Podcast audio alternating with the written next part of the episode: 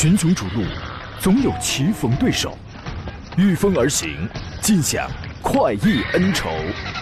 享受人车合一的至臻境界，你首先需要选对最合适的宝马良驹。精彩汽车生活从这里开始。买车意见领袖，权威专家团队聚会团购买车，专业评测试驾。主持人杨洋为你客观权威解析。这里是购车联盟。来，诸位，周一上午欢迎准点收听山东交通广播，在每天上午的十一点到十二点为您准时开发启航的购车联盟节目。我是杨洋。我回来了啊，在济南啊，重新问候全省的汽车朋友。上周呢，因为家里有事儿啊，请了几天假，今天回归了，继续服务于全省朋友们的各个方面的汽车方面的这个需要啊。车友群里呢，天天有人都在问，说为什么今天没上节目啊？为什么这天没上节目啊？也算是将近一个礼拜的时间不见了啊。今天咱们正式回归节目了，希望节目呢已经成为您生活当中不可或缺的一部分了。回来之后呢，我们依然关注各位您各各自关心的那些个选跟选车呀、买车呀、挑车呀、对比啊，包括在买车过程当中遇到了一切问题有关的那些个问题。啊，节目热线呢是零五三幺八二九二六零六零或零五三幺八二九二七零七零。另外呢，还有一些网络互动方式，您可以在山东交通广播的微信公众号里面选择收听、收看我此刻的音频与视频的双直播。可以在山东交广的这个微信公众号里面给我发送文字问题啊。另外呢，抖音直播也正在开开通当中。谢谢有朋友，然后看到我这个嘴唇可能有点上火嘛，然后还这个提醒我要多吃维生素啊。谢谢谢谢谢谢你们的关心啊。找到杨洋砍车，第一个杨是木字旁，第二个杨是提手旁，单人旁，砍大山的砍，那个便是在下了啊。欢迎关注。欢迎互动，呃，节目以外呢，您还可以关注微信公众号“杨洋砍车”，然后给他发送“进群”两个字就可以加入到我的车友群当中来了。今天呢，与我一同来搭档来解答各位问题的是来自济南品家二手车的石山平石老师。你好，腿哥。哎，杨好，各位车友好，跟您也是好久不见了啊。这个转眼之间呢，十月只剩下本周这最后一个礼拜了啊，太可怕了，还有六十天就该跨年了，您又老了一岁，太可怕了。啊，彼此彼此。你不要说这样的话啊！我还没想到我自个儿年龄的问题啊！想想今年都忙了些什么？哎，我们现在我们在听节目，我们所有人，咱们都用五秒钟的时间，我们琢磨琢磨，哎，今年都忙得怎么样？都忙了些什么？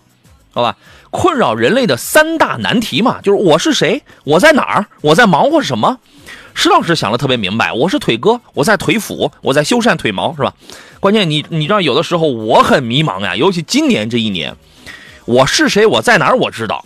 今年这一年，我忙活了些什么东西？我有时候啊，真想不大明白。您您快帮我判断一下，我这是得了一个什么病？这是？这是得了健忘症了啊！迷茫症，得了一个叫迷茫症的东西啊。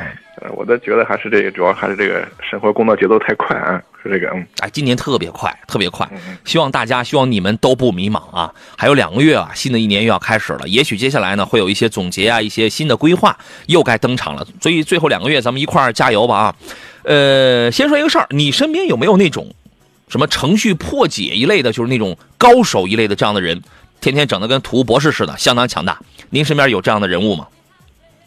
嗯，可能有那么一两个朋友啊，就是在这方面有特长啊，是吧？这个咱们先说一事儿一新车，随后回复各位的提问啊。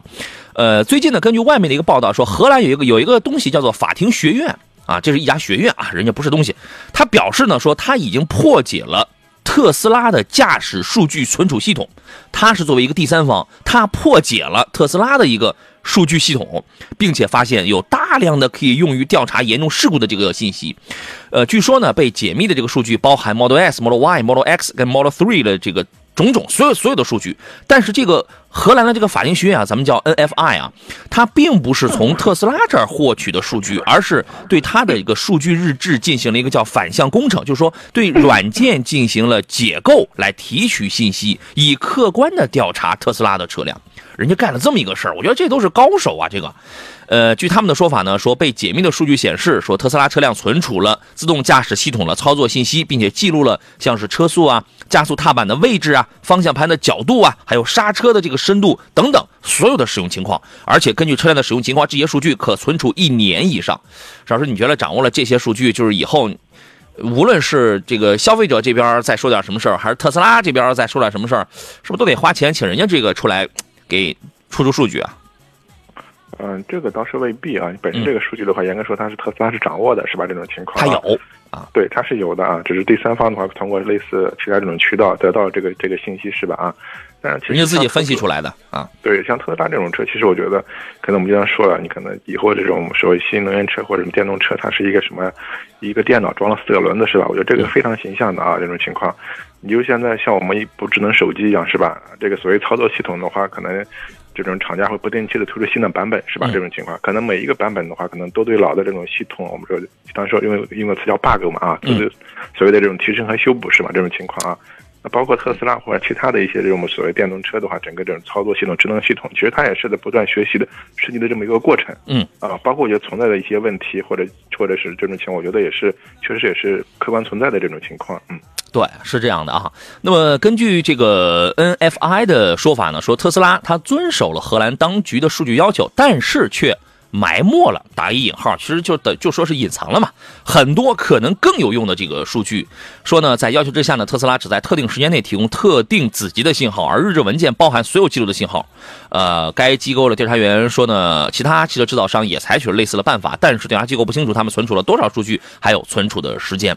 呃，另外呢，还在一个声明当中呢，NFI 表示说，这些数据将为法庭调查人员和交通事故分析人员提供丰富的信息，可以在交通事故之后帮助其进行刑事调查。我认为啊，这个鉴于对于车企来讲，有些数据其实它是私密的，所以呢，在设计产品质量，尤其是在设计一些安全事故的这种情况下，嗯，怎怎样合理、合法、合规的去采用一些方式去公开这个数据，这个作用就好比是飞机的黑匣子。它是一样的啊，您对这个事儿是是怎么看的？你也可以发表啊。就很多朋友这个发来问候啊，王赛说斑马扎听课，医生一世说来了杨洋，还有人说这个杨洋中午好回来了啊，还有人说上个礼拜上夜班，今天开始上白班了，又能听节目了啊，真好。你巧妙的避开了我上周白班不在岗的这个这个这个局面。还有人说，我以为今天又听不到你的声音了，我想死你了，谢谢。还有人说，热烈欢迎杨老师回归节目，您几天没有上节目，导致我的精神都十分恍惚，你再不来，我们就可能会抑郁了，有那么夸张吗？谢谢您跟佳敏老师，谢谢大家的这个喜爱啊！还是那话，希望我们的这个节目呢，已经啊不经意、不经意、不经意当中，成为了你生活当中的一个陪伴因素吧啊。另外呢，说一个新车啊，准备在八到九万块钱去买一台销量也不错、品质也非常不错的 MPV 的朋友，你可以关注一下。最近有一个新车刚刚改款上市了，二十三号瑞江淮瑞风的 M 三二零二二款刚刚在山东上市。新车呢是两个动力，一个是一点五 T，一个是一点八升啊。一点五 T 的这个动力明显动力跟这个节油性能会更好一些啊。一共是四个车型，新车价格非常亲民，八万两千八到九万零八百，这个是一个指导价。呃，它在保持一贯的空间优势，因为瑞风啊，因为江淮这个瑞风这一个呃商务品牌，它就是造这个商务 MPV 这个起家呢，时间大概可以追溯到好家伙这十几年前了，卖的非常的好。那么这一次呢，它一贯的保持保持了它一贯的空间优势之外呢，还在这个还围绕着智能网联啊，还有造型优化以及安全保护，尤其是主动安全配置这三个方面进行了一些个升级啊。您对于这个瑞风 M 三这个车，您以往的印象是怎么样的，邵老师？啊，其实过去的这个瑞风车型的话，可能我觉得整体还是偏商用的啊，包括可能是有类似这种我们说以客车为主，甚至还有以货车为主这种情况嘛。其实最后最后出来这种 M 系列车这种车型以后的话，其实我觉得整体的啊，包括整个外观内饰，包括里面的一些嗯乘坐的一些舒适度方面啊，它做了很大这种提升嘛啊，这种情况。嗯，像这个级别的话，我觉得整个 M 三的这个空间确实还是非常不错的这种情况啊。最早瑞风上市的时候，我记得那些年也卖十七八万呢。二点四升的，好像还有二点零升的，好多年了，十几年了都。啊，你说的那个是老款的，包括一点九 T 的这个柴柴油发动机。没错，没错，嗯那个时候都有啊。所以说，它真的是一款卖的非常经典的这个车子啊。然后呢，呃，这一次呢，二零二二款，刚才我说了，它在很多方面进行了一些升级嘛。啊，你比如说，尤其在这个智能配置方面，它配了一个十点二五英寸的一个中控大屏，然后配一个三点五英寸的一个液晶仪表显示。啊，整个舱内的科技氛围这个还是有的。另外呢，也有这个导航，也有语音控制，也有车联网，也有蓝牙，就是车机跟手机之间可以进行一个连接互动了，人机交互的这种感觉，肯定这个是提高的。它用的也是科大科大讯飞的这个智能语音的这种这套交互系统。另外呢，车主可以在手机上下一个手机 app，通过一个 app 呢，把你的手机就变成一个遥控智能终端一样啊，你可以实现一些什么样功能？查看车辆的状态，可以远程控制车辆，还可以进行车辆定位，还有轨迹查询啊。石老师这辈子不会要这样的功能的啊。你不然你媳妇儿你随时掌握你这车在哪儿，这不要了命了吗？是吧？石老师万一这个是吧？这还想到我这儿来，原原来经常拿我打一幌子，以后这种事儿不能干了啊，没错吧？这个这个很可怕啊！错不了，太可怕了，太可怕了啊！呃，二款呢，从同时在外观方面它更年轻了。因为现在呃，可能买车的朋友也越来越年轻啊。内外的造型方面，它都进行了一些升级。你比如说，它加了一个极地蓝的一个非常个性的这种配色，而且对于轮毂、对对这个尾门也进行在造型方面进行了一个换新。内饰方面重新优化了一下这个配色跟这个用料，突出了年轻化跟时尚感。最重要的是主动安全配置方面，你一定要买一个比较好配置的，因为它售价不贵嘛，也就总共就是八万两千八到九万零八百的这么一个价格。呃，你比如说，它用了这个智能安全驾驶辅助系统。具备车道偏离预警、前方碰撞预警，就这些功能它是有用的，而且还可以通过一个后雷达来监测后方这个车辆的这种距离啊，有高清的倒车影像，还有斯坦头的这个雷达等等，我觉得这在安全方面都是一些很好的这种保护啊。呃，这是一个刚刚呃改良、刚刚升级之后了这么一个产品。当然，在被动安全方面，它用的是高强度的笼式承载车身啊，也有这个车身侧位也有这个吸能区，车体可溃缩这个吸能区这个也有，还有一个高弹性的保护杠，车门防撞梁全部都有啊。所以说，你如果考虑在八到九万，无论是要助力家庭，还是助力事业啊，无论你你拿它来生产还是来生活的话，那么我觉得这个应该会是一个比较不错的一个一个一个一个帮手。啊，我们继续来看大家这个挑车买车的问题啊。有人说一周没听到购车联盟，大脑内部汽车知识链都断了，这么夸张吗？啊，岁月静好说欢迎杨老师回来啊，谢谢谢谢谢谢。吴健说杨老师昨天看了日产的劲客1.5自吸，这个车作为上下班开怎么样？2022款的劲客是刚刚出来，原来的那个劲客销量不是很好啊。它这个因为它这个车呢相对比较的小，但1.5的这个排量啊，这个动力还可以，你去看一下，因为它这个车本身它比较的轻。它比较的轻一点啊，这个车它就是很个性，这种颜值双拼色，二零二二款也是一个它有双色车身的，就是那种选择嘛啊。您对于这个车是怎么看的？啊，我觉得这款车的话，可能就作为我们日常代步是吧？我觉得还是呃可以考虑啊。本身至于这个级别或者尺寸是吧？至于空间啊，也就是就是这样。我觉得整体配置相对说也是中规中矩吧啊。但是可能优势的话，就是它的一点五的这个这套动力组合方面，我觉得日常代步够用，相对经济性还可以是吧？啊，肯定是很经济，很省油。啊，但是这个车呢，可能也这个相对比较的轻薄，这个你也肯定也有这个心理准备，空间不算是太大。比逍客反正要稍微小一点，或者说的话，我们如果你现在买一款，可能买这个骐达，感觉这个样子太都都没有变化，要想不一样的话，买个劲客是吧？啊哎，骐达老点就就 骐达老点儿了，对对，是吧？好吧，年轻人啊，你买这个车你可以买，你买回来之后，因为它很个性，它很它很它很时尚嘛，买回来之后一定要多开几年，你别着急出手啊。刚才还有朋友问那个本田雅阁失速的问题解决了吗？那个问题现在已经你你已经听不到了，它原来失速是因为什么？因为它那个。呃，那个油泵当中有一个叶轮泵芯当中，它有一个叶摆，就是由于它树脂材料呢，受油液浸润之后，它容易膨胀变形，就是说它卡在那儿了，它不供油了，它就是失速嘛。呃，它早就召回了，应该是我记得是最后一批，大概是在去年吧。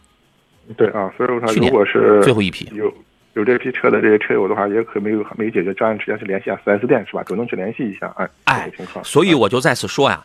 呃，我还是我之前我记得我经常说一句话，假如说某一个品牌某一个车，它会要召回的话，它会公布一个时间，比如说它是二零一六年到二零二零年啊，什么到二零二零年十月之前生产的这批车全都召回，因为什么什么毛病。如果你的车没有遇到这样的毛病，你也应该回四 S 店去检查。假如说你在它召回的这个期限之内你没出现这个问题，但是过了这个期限出现问题之后，它是不会给你管的。原来一个很典型的一个案例，当时速腾有那个断轴。我们有的车主，因为他换了纵臂扭转梁的半独立后悬架之后，他出现了这个断轴，大批量。他说有的车主说，我这车没问题啊，也没咔啦咔啦响，啊 也就不断啊，所以我就不回四 S 店。后来一过了人家召回那个期限之后，他出问题了，再找四 S 店，四 S 店不理他，当时非常麻烦。后来我们把这个事儿我们给他处理了，很麻烦的，好吧？所以说还是要检查。这种事情，我觉得作为普通这个消费者的话，大家不要从侥幸心理啊这种情况。因为本身的话，厂家造哪一批车用哪一个零部件，他们非常清楚的啊。为什么召回还有一个批次，哪个包括时间阶段是吧？这个厂家非常清楚的啊，他不会说这个无缘无故的给你召回这种情况啊。这种可能就是潜在问题啊。这个批次的话，就尽快回去解决是吧？啊，哎，好吧，呃，选哪一个配置比较好？我觉得这个看你预算好了是吧？我个人觉得从配置上角度来讲的话，那个尊贵版二十多万的那个尊贵版的配置各方面确实要好，但是你要买一个低配一个次低配的一个雅阁的话。二零二二款的话啊，那你就只能考虑个经济性呗。雅阁的这个吃素可能解决了，但是中控异响有可能是通病，这个您了解一下，好吧？呃，来看一下紫色无痕的问题是，朗逸、卡罗拉选哪一款比较合适啊？这两个车都是非常经典的车子，我觉得你选谁都不为过，整体差距没有特别大。朗逸呢，给你提供一个，因为我不知道你看是哪个排量，好吧？因为你说的也不够细。朗逸给你提供一个1.5升四平八稳的1.5升，还有一个比较激进的 1.4T 280型号150匹的这么一个动力更好。那么卡罗拉现在呢，那个三缸的1.5升卡罗拉，丰田的这个三缸是比较奇怪的，它没有什么新的技术。一一些结构在在那里头，所以我更推荐你买一个 1.2T 的这个卡罗拉。这个车呢，你自己一个人开，一两个人开倒是没什么问题。但是你要坐两个人，夏天再开再开个空调的话，它确实是要费点劲。起步还行，中段加速无力啊，它是这么个意思。所以我觉得这两个车整体真的差距没有没有说是特别大那种啊。邵师，您给找找差距。呃，其实我觉得现在这个朗逸的话，包括现在这个朗逸这种 Plus 这种车型，我觉得整体的空间啊，确实我觉得做的越来越大，包括现在舒适度的话也比之前有提升了。其实刚才杨洋说了一个细节啊，像卡罗拉的话，这款车其实起起步的时候感觉动力还不错，但是后半段呢可能加速感觉会会比较弱一点。你再开一个空调，然后你你夏天的时候那个动力就稍微费点意思了。对，但是朗逸这款车的话，包括大众、包括宝来这这些车型的话，可能开始起步的时候感觉比较肉一点，特别一点五的这个自吸啊。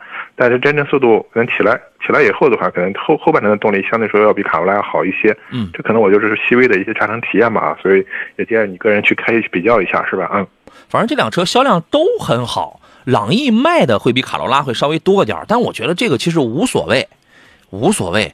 而他看的是一点五升的这个朗逸嘛？你如果非常强调长期持有的这种经济性的话，你可以侧重一下一点二 T 的卡罗拉。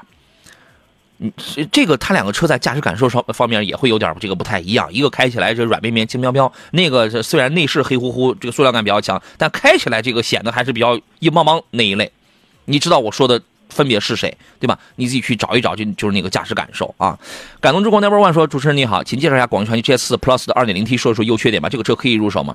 二呃 Plus 的 2.0T 的这个 GS 4呢，是今年今年呃应该是在一个月前刚刚推出了一个动力方面，因为广汽研广汽研究院的这个。”也广汽研究院，还有这个奇瑞研究院、吉利研究院，这都可谓是几个黑科技部门，你知道吗？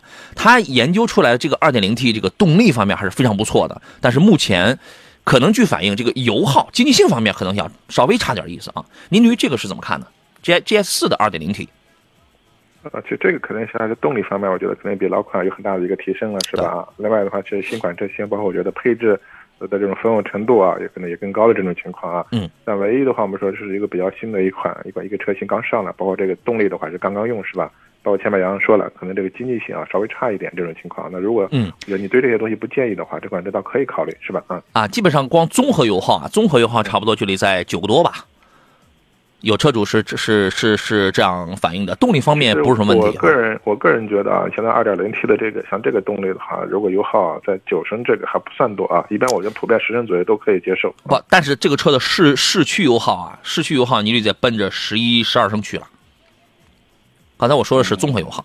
对，那但这个就是你要好的动力是吧？这个油耗肯定它就是一个有点要相互矛盾这个情况啊。哎。动力肯定非常不错，同时也要看你买的是哪一个配置，因为基本上它 2.0T 的基本上都在十四五万是吧？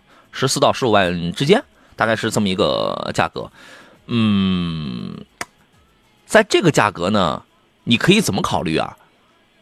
如果你只瞄国产车的话，鲲鹏版的奇瑞 2.0T，那个动力其实要更好，空间尺寸要更大。哎，这个你也可以看一下，啊，你可以比较一下。对，包括像七五 P 是吧？我觉得这种二点零 T 的动力也不错啊。哎，七五 Plus 因为刚换蓝鲸动力嘛，它也有一个二点零 T 的，好吧？对。快乐人快乐人生说：“欢迎杨老师回归啊！你不在节目这个礼拜里啊，上个礼拜感觉度日如年啊，终于熬过来了，谢 谢谢谢。”顺丰羊肉说：“你好杨，我是你的铁粉，谢谢。呃，麻烦你跟施老师点评一下辉昂顿挫很厉害吗？辉昂的顿挫还可以啊，因为它已经换七档的湿双离合嘛，这个还还是 OK 的，和帕萨特一样嘛。”得看你看，呃，他说他现在开的是帕萨特三三零，得看你开的是哪一代的帕萨特三三零，你是哪一代的，对吧？你那个变速箱型号是三八幺、三八零，还是说原来的那个那个二八零，对吧？呃，想买一个二手高配的辉昂，主要看中了它的 BOSS，它的 BOSS 的那个音响，是吧？啊，您对于这个问题怎么看呢？呃，首先，其实现在真实的啊，这个辉昂这款车的话，包括在二手车市场上，这个保有量确实还比较偏低的这种情况在一块儿啊，保有量低点。对我目前这种态势下，我觉得能够找过找过一款。呃，车况各方面不错的车，我觉得还是可买性比较高的。因为现在其实这款车很多，我们说平台技术也好，基本上和 A 六是一样的嘛。啊，它就是完全一样的，它俩它俩是完全一样的。呃，但是你现在发现啊，A 六的新车也好，二手车也好，这个价格已经炒得非常高了。这种情况啊，嗯，相对说，我觉得性价比角度来说，买一个这种辉昂还是不错。这种情况啊，嗯，呃，七档的，即便是湿式双离合呢，在一些。拥堵的路况啊，包在反正它主要是在低档位，就是通常是一二档啊，一到三档之间吧。它你能感，如果你很敏感、很细心的话，其实你是能感到有那种细碎的那种震动的。但是所以说这个就看你自己能不能承受。反正我在开的时候，而且我开辉昂，我还是我还不是开的是二一款，我还开的是第一代的时候，第一代的时候我开过它那个 f o r Motion，我觉得那个就是在济南这种堵车比较厉害的这种情况下，那个顿挫我是可以接受的。啊，我建议你去试一试。你说一个二手的一个辉昂，这个要重点看，第一是车况的问题，第二是它的上一家把它养护成一个什么样，对吧？我们那个老听众当中也有那个四八零旗舰的这个车主嘛，安那个安卓素是吧？他好久没来了，啊，这个车我觉得还是不错了。它跟 A 六是完全一样的平台，完全一样的底子，就是品牌定位，它就差在这儿，好吧？原色说杨老师你好，劲客跟启辰 T 六零相比，性价比哪个好？T 六零便宜啊，但是呢，这那个车太老了，太老了。我个人还是觉得，只要价钱、经济能力能承受的话，买新不买旧啊。邵老师，您是什么观点？其实我觉得这个性价比这个东西是相对的啊，就是我们不能只看价格，就是这个价格它给你卖的什么东西是吧？哎，你也得看东西。对对啊，但如果说整体来看呢，那我觉得可能金客的一些，包括一些呃发动机、变速箱包新的配置也好，这个确实我觉得可能。它的价格虽然高点，但是我觉得它的给的东西还是相对说要更好一点。对这个情况啊，对，好吧，价格能承受的话就买金客啊。呃，接着男孩说，速哥的辉昂四八零在地库被淹了，水都淹到天窗了，太可惜了。我的天哪，是吧？你们互相之间，你们你们都知道这个事儿了啊。柳说：“杨老师，麻烦问一下，第二代长安 CS 五 Plus 家有年轻人县城代步，考虑动力油耗。第二代可以，因为它是这样，动力已经换蓝鲸了嘛，1.5T 配七档的湿式双离合，那个双离合的传力效率在百分之九十四点几，呃，整体的匹配起来呢。”我觉得还是呃，就百分之九十九十五六的这种程度还是非常流畅的。因为现在蓝鲸动力本身在马力上它是有有一个提高，呃，什么又是三百五十瓦的高压燃油喷射呀，等等等等，它有很多的那种黑黑科技这个在这里头。然后呢，再加上这个湿双离合传递的算是比较顺滑那种，通常也只有在那种，你比如说我开那个 Unity，我只有在起步的时候十回里边有那么四五回吧，哎，怼。稍微那么顿一下，顿，就它就比较轻嘛，稍微那么顿一下，它绝大多数情况你开起来还是非常流畅的，所以你不必担心这个问题，你可以自己去开一开啊。动力我觉得是是够用的，因为对于这样的一个紧凑级的、很相相对来讲小一点的这个 SUV 来讲，你要追求动力非常好办，它给你一个大排量它就完了。但是呢，你给了你大排量之后，价格就上去了，排放就下来了，油耗它就是它它也就上去了。就是你油耗的这个省油这块成绩，它就下来了，在这块得分上，所以它要搞一个均衡，油耗不会很高的。正常情况下，你在市区开的话，这个车也就九个油左右。呃，县城你要不堵车的话，我我估摸也也就八个油，八个多点儿，好吧。二代的五五 Plus 呢，整个颜值这块更加的犀利了，而且人就是智能化，它是提高的，有 Face ID 啊，什么人脸识别，踩刹车就能打火，疲劳监控什么这些它都有。我觉得这个车还是不错的，刚刚上市，上市没多久吧。呃，而且加上今年这个芯片荒的这个问题，可能暂时来讲价格优惠不会像往年那么的大，你可以研究一下，好吧？我们要进入半天广告了，稍微休息一下，回来之后呢，后半后半程后半个小时，各位的呃汽车问题，咱们再接着聊。我是杨洋，这里是购车联盟，周一正在为您奉献，咱们待会儿见。群雄逐鹿，总有棋逢对手，御风而行，尽享快意恩仇。享受人车合一的至臻境界，你首先需要选对最合适的宝马良驹。精彩汽车生活从这里开始，买车意见领袖，权威专家团队聚会团购买车，专业评测试驾，主持人杨洋为你客观权威解析。这里是购车联盟。来，诸位，十一点三十一，马不停蹄，我们继续回到星期一山东交通广播为您直播的购车联盟节目当中，我依然是杨洋。遇到了选车买车问题，您可以通过热线零五三幺八二九二六零六零或八二九二七零七零直抒胸臆。另外呢，还有多种网络互动方式，您可以在山东交通广播的微信公众号当中给我来留言，可以通过这个公众号来收看、来收听我们的音频与视频的双直播，可以在杨洋侃车我的抖音直播间里来收看、来进行提问留言。呃，因为有的时候我要多个平台进行切换，所以你的留言我未我未我未必在第一时间会看得到，请你理解，请你不要着急啊。刘安花明说：“杨洋，你终于回来了，一日不听如隔三秋啊！谢谢你，咱们这都好几十年没见了，你算算吧，好几十年没见了啊，是这意思。今天做上宾的是来自济南品家二手车的石占平石老师，你好，腿哥。哎，杨好，各位车友好啊。张三丰说：最熟悉的声音，最熟悉的节奏回来了。这两天开车开的都想犯困，只听音乐了。杨洋赞啊，就是没我这个高亢嘹亮的声音在这儿吵闹着您是吧？容易犯困啊，就是这意思。嗯。”勿忘初心有一个问题，说杨老师好，女士上下班开要求安全，还得好开，还得节能，得是插电混的车，十万以内的车，请帮忙推荐一下。你要这样想，十万以内他不值当的给你出个插电混，他不值当的，你光那个成本他就是他他就不在那儿是吧？您的您帮我们想一想，十万以内的插电混都有什么？标致两千零八好像最近出了一个 PHEV，但是那个应该肯定是十万是打不住的。你能想到谁？啊，我一直在，我先睡会儿，快速快速考虑啊。我想不上来，我先睡会儿。可能纯电的会更多一点啊，纯插电的确实确实，嗯，很，我目前想不起来十万以内的。嘿，我们今天导播你是这个是吧？这个吃的特别的好，就底气这么的足啊。让胡先生是吧？让你让他稍微等我两分钟，呃，就等我半分钟啊。十万以内真不值当的给您出个插电混的车。对。其实我觉得现在像这个价格区间、这个级别的话，可能卖的比较好的还是比亚迪的秦啊，这个插电混的这个车型。但是那这有十十多万，是吧？哎，对，大概是十二三万啊，这个这个价格起。但是十万以内的话，可能这种插电混真的，我觉得我印现在印象里面一时正好想不起来有没有这样的车型。你要么你就哎，你要么你就买个二手插电混，要么你就添点钱。嗯，大部分的话应该都是纯电的，是吧？嗯，好吧，就这样啊。呃，还有人问二十万以内的 SUV 推荐一下，您这个不是个问题，你这个你这个没法推荐。二十万以内的 SUV 多了多了去了，你什么特点啊？什么要求啊？你十几到二十万，你这个跨度，这你知道有多大？有有多少种车？ETE 说二十五万左右的 MPV 推荐合资还是国产？这个不能这样笼统回答，那要看你二十五万，你穿着二十五万，你能买到什么样的合资？奥德赛的低配，艾力绅 GL 八你都买不了。嗯，G L 八可能买个普通版的啊，配置低的啊。G L 八现在还在加还在加钱呢，然后呢，还有什么现代库斯图，你能买个高配？库斯图它差不多能买个高配。啊，十七万多起，二十五万的话，应该能买个中中高配车型啊，高配的啊。合资你现在只能买这俩，那么这俩无论是低配的奥混动的奥德赛，还是那除非就是高配的库斯图在配置上它能有点优势，但是同时你看二点呃二十五万你能买到国产的，你能买什么？你能买顶配的荣威 M X 八。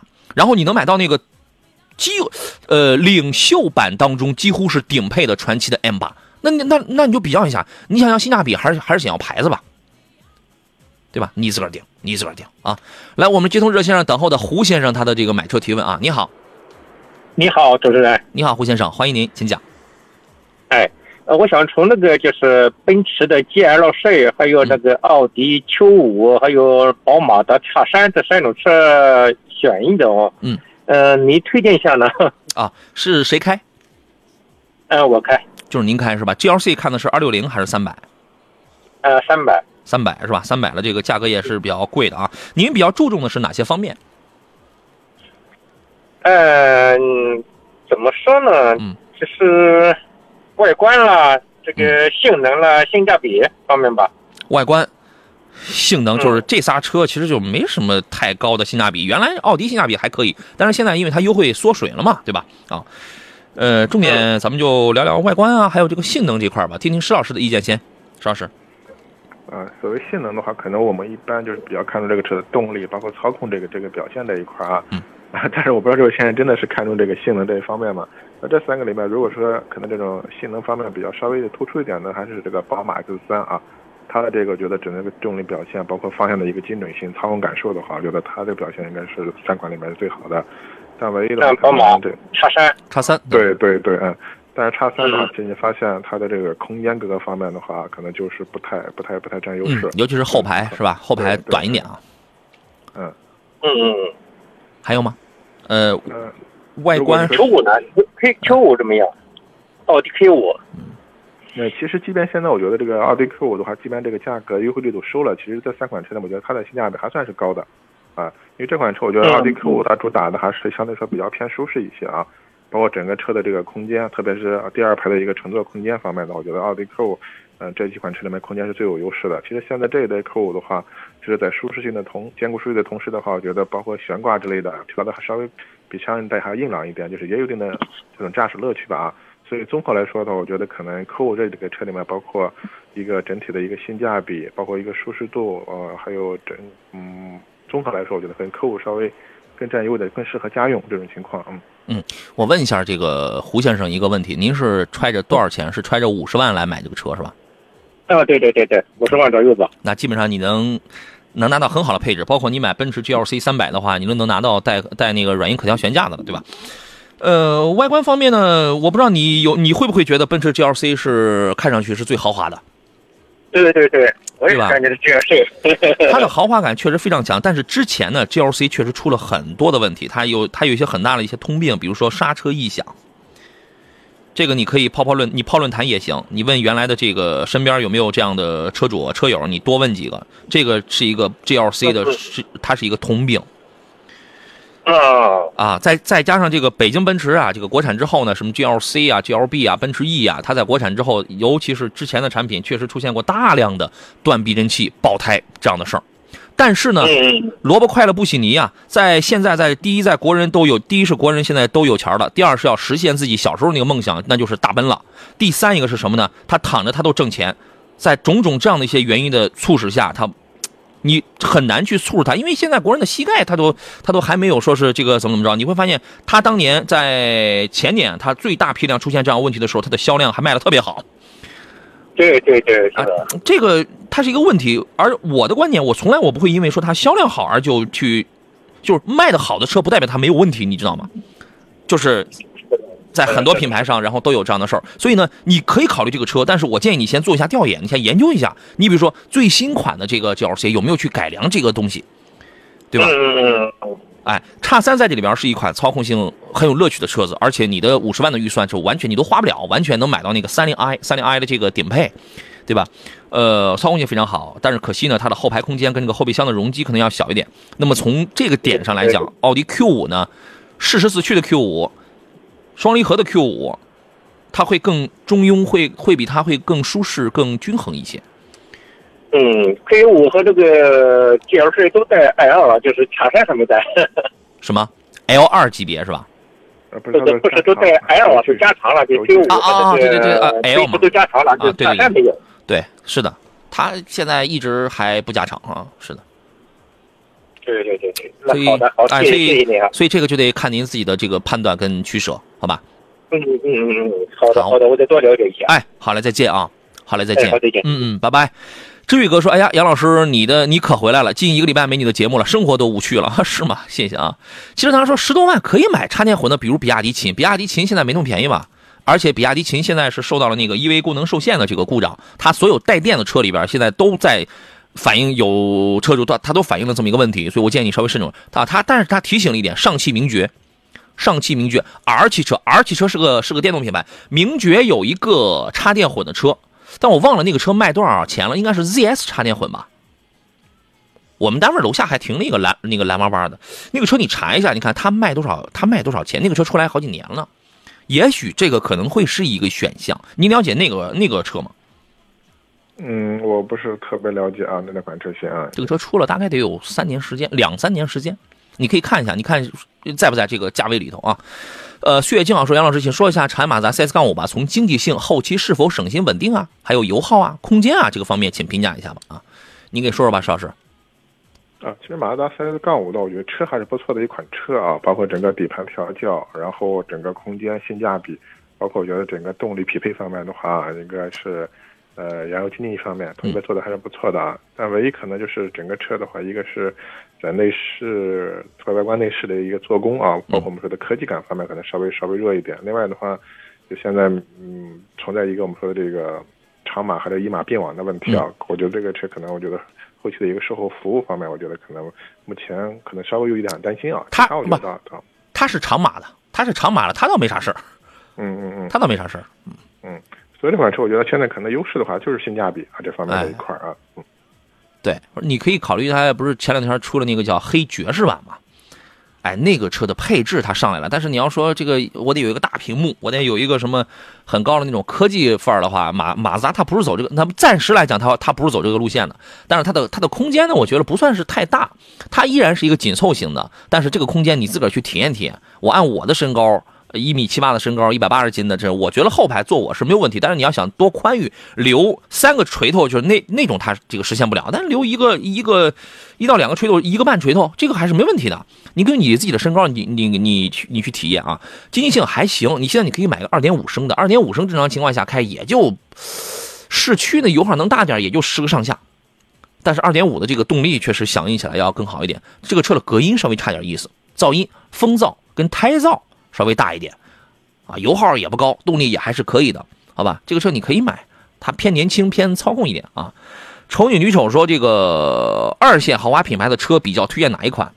二线豪华品牌呢？我们传统上理解，你比如说就沃尔沃、凯迪拉克、英菲尼迪，咱们就不聊了啊。英菲尼迪现在太惨了，一个月全国卖三百台车，你这这个这个咱还聊啥？还有还有谁？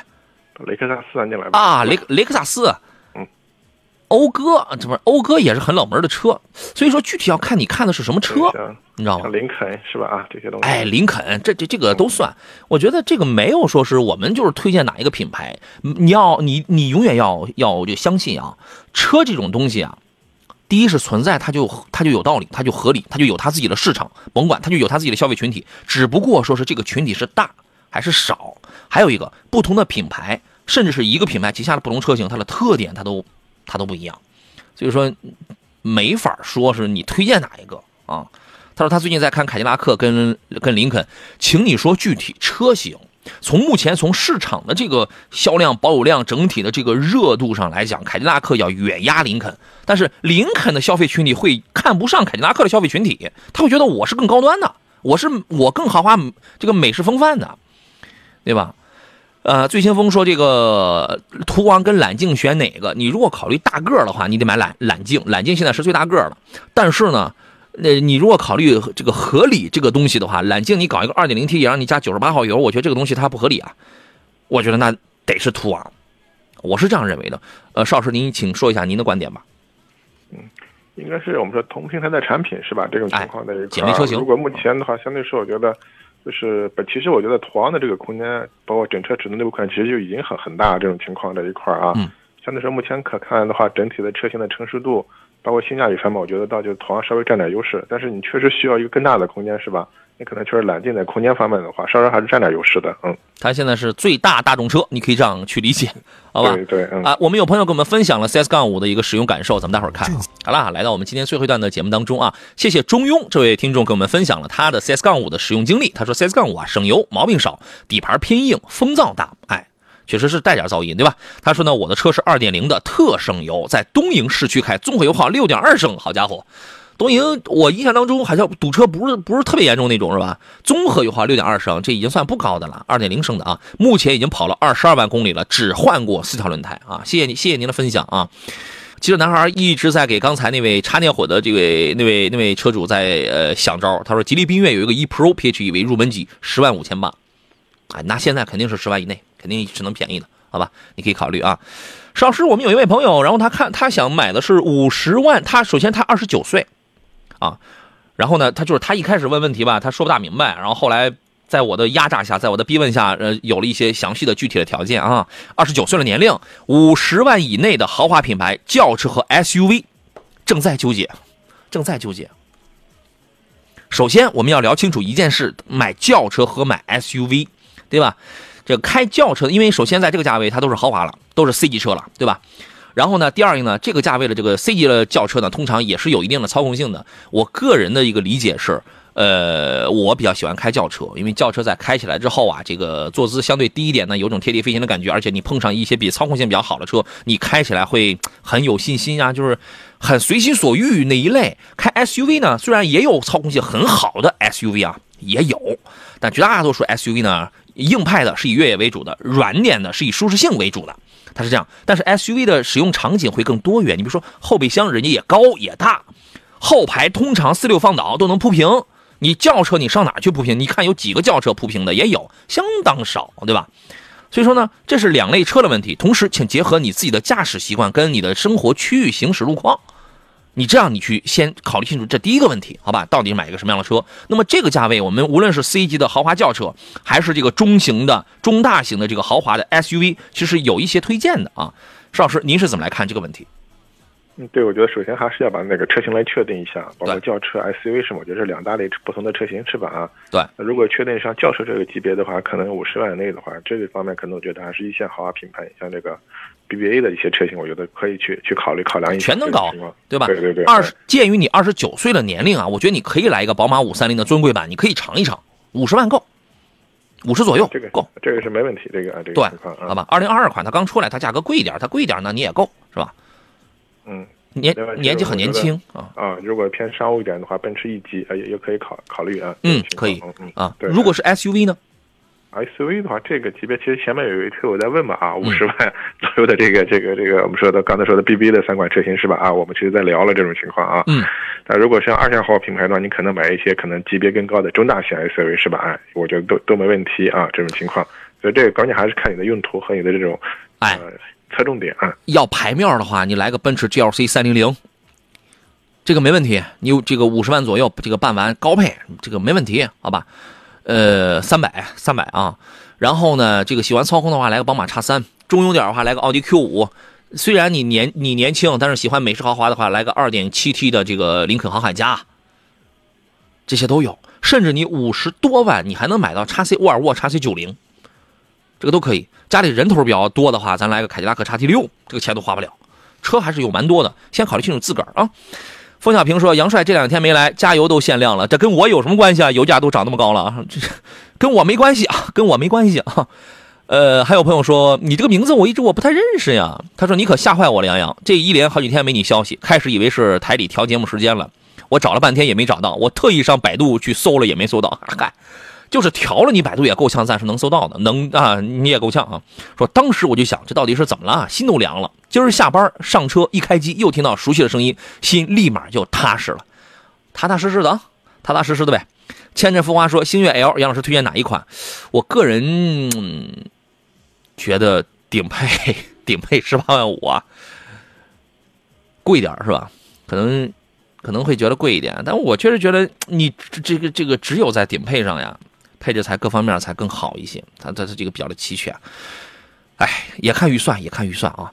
呃，主要跑市区跟家用，个人纠结当中，主要原因是双离合的耐久度。双离合耐久度，我觉得这个你不必担心，你不必担心啊。八 AT 好是好，可惜是四驱，感觉用不大着。那也不一定啊，那那那也不一定。你千万不要觉得四驱只是越野能遇得到，这个车也越不了野，越不了野。它是个城市 SUV，它它怎么能越野呢？对吧？那个好吧，它就是在特殊天气下多一层安多一多多一点安全保障，就是那个那个意思。你不必纠结说，哎，四驱我用不上，你怎么知道？对吧？啊，邵老师，你给分析一下他这个困惑吧。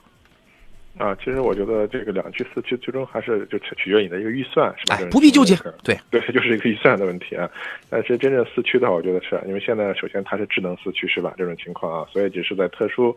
路况啊，特殊情况下它会介入这种情况，它确实有这个功能，可能从从功能角度，它可能没有没有比这个比没有强是吧？这种情况在一块儿，但是这个我觉得最终还是你的预算的一个情况啊，包括配置也是嗯，对，好吧，所以不这个不再重复了啊，听了刚才说了那些，我我个人觉得你能品点意思出来是不是？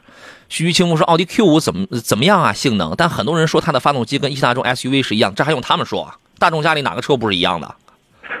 它有什么关系啊？它没有关系啊！怎么着啊？你买个奥迪，然后跟那个跟那个普通的帕萨特、迈腾的发动机是一样的，你就心里你就不舒服了？呃，这个不光不光大众啊，保时捷也一样的，保时捷也一样的呀，马看之类的二点零 T 都是这个一八八三代是吧？啊，对啊，你往上看，你买个你三十万买个奥迪 Q 五，你还你还跟一个六十万的马看你还是一样发动机，你往上看你自己心里那你就爽了。人家奔驰 GLB 车主，人家说什么了？人家花三十万三十多万，人家买个车还跟八九万的雷诺克利宾的发动机是一样的呢。人家说什么了？没必要，不要有这种柠檬酸心理啊。没就说杨洋不推荐哈弗 H 九吗？感觉这车也也也挺好的。这个车我我是推荐的，这个车我是推荐的。这这个今天没有人问的，这个车可以中轻度的越野，它比较硬派，它呃很硬朗。国国产普拉多是吧？那个主要是这个哈弗 H 九的风头啊，被这个坦克三百盖过了是吧？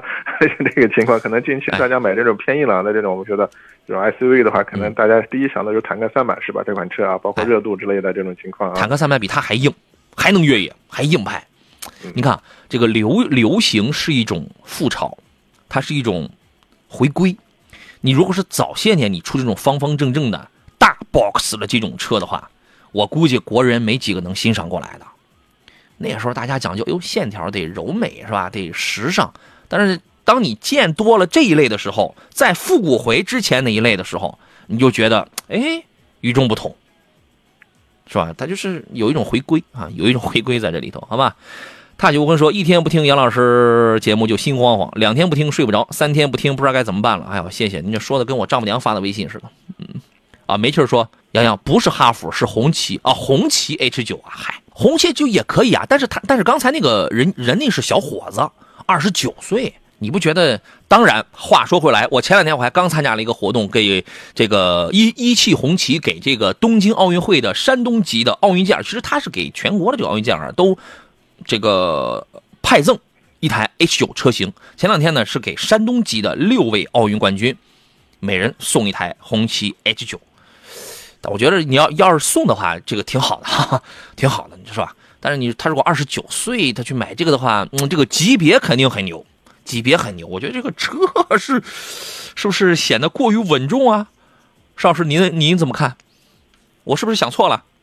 嗯，其实之前可能节目也聊过这个情况，就是哈弗 H 九这款车的话，我觉得就它整个这个产品定位或者你的消费性，呃，不是哈弗，是红旗 H 九，红旗 H 九啊，嗯，就它这个消费性定位非常模糊，啊，到底是哪一类人，或者是哪一个职业或者哪一个年龄段适合开这个车，是吧？这个情况我觉得确实奥运冠军有有有一些模糊，是吧？这种情况啊，得是奥运冠军，我觉得，嗯，得是奥运冠军，但我觉得毕竟奥运冠军人数有限，是吧？我觉得 这个不，嗯。奥运冠军呐，或者是这种中青年成功人士，或者是某些职业需要，就是它很有气场。这个车的气场绝对绝，我个人觉得是比 BBA 是要强大很多的。对对，就是我们说现在包括这个企业厂家是，他推出一款这个车型或者一个产品的时候，他也是有一个消费性的这个画像，是吧？我这款车到底给谁去用，是吧？或者什么人适合用，他应该会喜欢。但我觉得可能像红旗 H 九这款，我我个人觉得可能这个。呃，用户群里可能会比较模糊一点，我这种情况啊。这个十月十八号呢，济南的快特红旗体验中心向东京奥运会山东运动健儿正式交付了此前赠送的红旗 H 九的这个产品啊。刚好咱们也说一下这个新闻，最后时间咱们来说几个新闻嘛。呃，继九月十号新红旗启动向中国荣耀健儿交车以来呢，山东籍冠军比如陈梦啊、孙一文呐、刘诗颖啊、孙梦雅等等，一共有六位运动健儿，他们正式成为了红旗 H 九的车主。当然，他们也很年轻，对吧？正是朝气蓬勃啊！以此来感谢他们为祖国争得荣誉、对民族品牌的这种信任跟支持啊！而且交车交车现场的时候，这个奥运健儿们在呃，他们当时有一个奥运的颁奖服上都签下了这几个自己的名字啊，这个特别的好。你说我这人也是用济南话来讲秀米，你知道吗？人家好多朋友，我到了也晚，人家好多朋友人家都很有准备啊，带羽毛球拍的，带乒乓球拍的上去是吧？带着衣服的，然后这上去是吧？合影签字了啊！我一看扎堆那么那么多人，我老老实实的我就在后头啊，后知后觉的人呐，是吧？这个我觉得这个是一个特别好。我中国一汽呢，中国我们现在叫中国一汽轿车啊。中国一汽呢，作为这个民族汽车品牌，而且是一个非常顶流的一个民族品牌，向着世界一流企业，它一是在自己在阔步前进，二呢是在用这样的方式，呃，助力叫助力体育强国事业吧。我觉得可以。可以这样去理解，呃，今年八月五号东京奥运会期间呢，一汽红旗宣布呢，向中国奥运代表团在本次奥运会当中获得奖牌的运动员，敬赠红旗 H 九的产品或者是使用权。啊，这一政策的这个宣布跟实行啊，它体现了红旗品牌啊支持建设体育强国的责任担当，而且呢，也是红旗构建新高尚车主群体、建设高级车友会组织、打造红旗汽车生态的一次很有创新性、这样的很有突破性的这么一个一个一个举措啊。所以，石老师，下一步咱们的目标看，就咱们这岁数还能不能成为健儿？奥运健儿不大行了，你举办一个断电奥运会，我试试。断电健儿。是吧？港沟健儿，我个人觉得我可以尝试一下这个，好吧？还有一个是，既然说到豪华品牌了，BMW 呢，前段时间也有一个活动，因为现在所有你你买豪华品牌，其实你买的有的时候真的它不只是一个产品，它还有很多的这种附加值啊。BMW 前前段时间它敬献给广大的 Beamer 有一场音乐会盛宴啊，叫音乐之声2021 BMW 东区极致之乐音乐会。在这个山东省会大剧院啊，当时是这个奏响，我现场我也学习了一下，我也聆听了一下，我觉得真的非常的震撼，非常的震撼。呃，现在的很多豪华品牌呢，以 BMW 为代表，它是想去多维度的创新品牌，还有这客户体验，让所有的车主跟粉丝不仅觉得我这个产品有这个驾乘方面的乐趣，而且还要体验到我的品牌力以及我的品牌文化所倡导的那种多样化、高品质的那种生活方式啊。当时演奏的都是这个世界名曲啊，什么维瓦尔第、莫扎特等等啊。非常棒，非常棒！我发现到那儿就有有很多的小朋友哈，所以对于这样一一个一个一个品牌的种子啊，对于艺术的种子啊，其实是从小他就有那种扎根啊。所以说，赶快加入豪华品牌的这个阵营吧！你买的真的不只是一个车，不只是一个车标，可能也不只是一个面子的东西，可能是一种生活，是一种文化，是一种理念的东西。我想咱们也都试试。你等我成为了这个断电健儿、港沟健儿，我也准备试试啊！邵老师，你支持我吗？呃，我全力支持啊！哎，好。那咱们就下了节目，咱们就加油呗。好，谢谢石老师来做客，咱们就下回节目再见。好，再见，嗯，拜拜啊。呃，我是杨洋，感谢诸位今天的收听还有陪伴。有朋友说前两天在临沂一辆红旗 H 九婚车后面跟着十十几辆大奔，对，大奔的气场没它强大，好吧？呃，明天上午的十一点我们准时再来聊车，诸位祝您午餐愉快，明天见。